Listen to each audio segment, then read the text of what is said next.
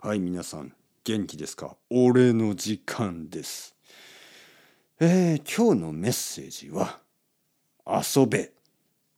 遊べ。遊べ。いいですね。遊べ。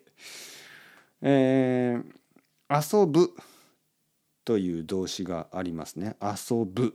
ね、遊ぶは、まあ、子供が遊びます。子供。子供は何をして遊ぶか。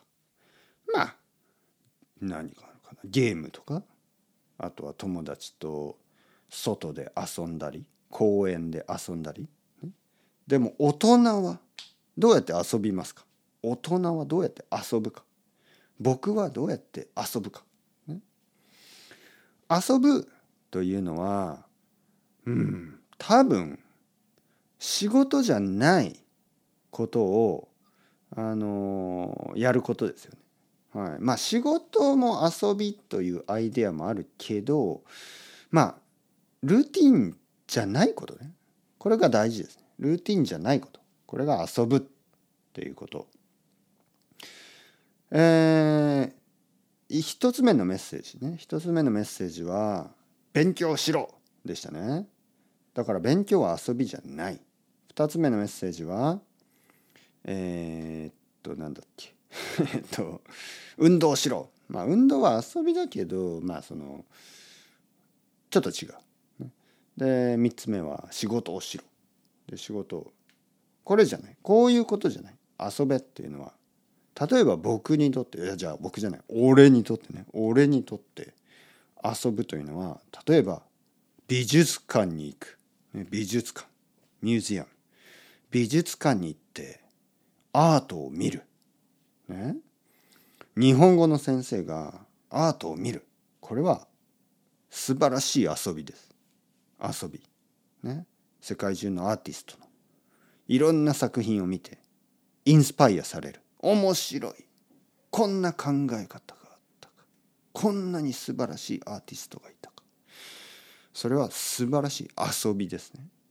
はい。僕にとって。映画を見る。これも素晴らしい遊び。僕にとって自分と違う人と会う。自分と違うタイプの人と会う。